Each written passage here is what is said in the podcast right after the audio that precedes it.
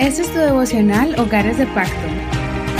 Hacemos el devocional del día de hoy. Vamos a leer Éxodo capítulo 21 y el tema de hoy es esclavo por voluntad propia.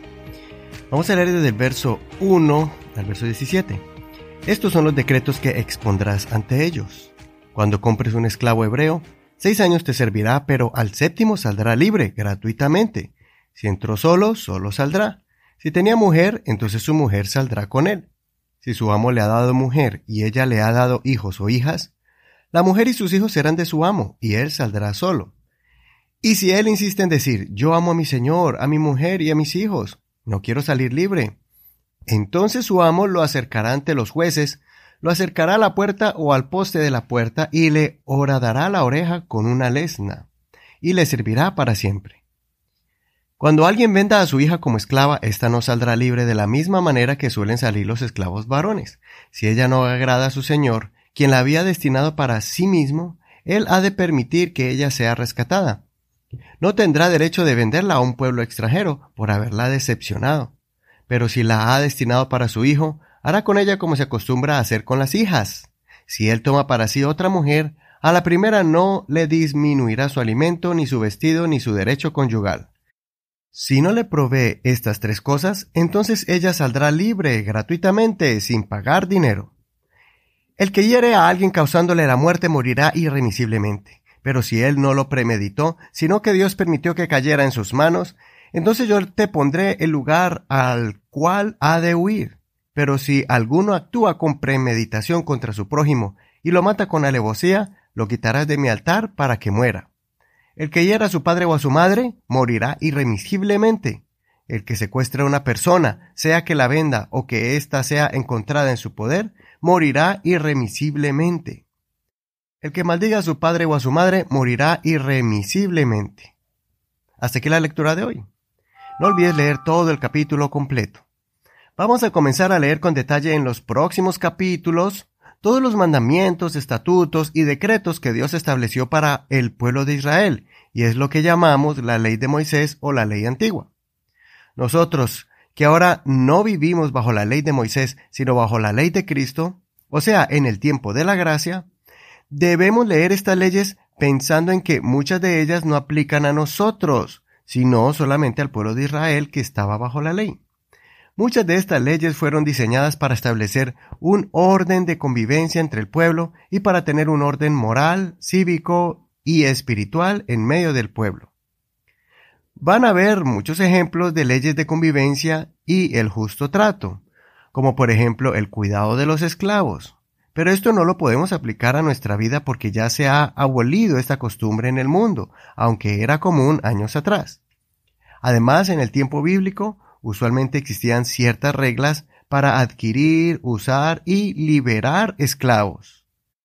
Estas leyes Dios las puso para establecer un orden legal y combatir las injusticias que se cometían contra ellos.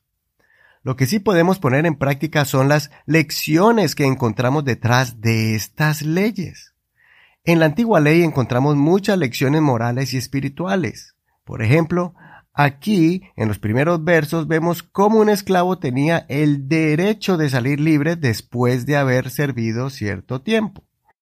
Por razones de dinero y escasez, la persona se vendía a sí misma y renunciaba a su autonomía para poder pagar alguna deuda o recibir sustento como alimento y abrigo. En vez de ser esclavo toda la vida como en otras culturas, la ley de Moisés indicaba que el esclavo debía ser liberado otra vez después de siete años. Pero si su amo o señor le permitía casarse y tener hijos, su esposa y sus hijos debían quedar bajo servidumbre. La ley permitía al esclavo seguir bajo servidumbre de manera voluntaria si él no quería dejar a su esposa e hijos, y además estaba contento con el trabajo que estaba haciendo bajo las órdenes de su amo. Entonces, el proceso legal era que debía ir ante testigos y debía permitir que su amo le hiciera un hueco en el lóbulo de la oreja, como señal de sometimiento voluntario a servidumbre. Igualmente, nosotros debemos tener la misma actitud ante el Señor. Él pagó el precio por nuestros pecados. Somos libres. Pero como nuestro Señor y dueño de nuestras almas nos ha tratado tan bien y nos ha dado bendiciones, debemos voluntariamente rendirnos completamente a Él, renunciar a nuestro derecho de libertad y sujetarnos a las órdenes del Señor que ha sido tan bueno con nosotros.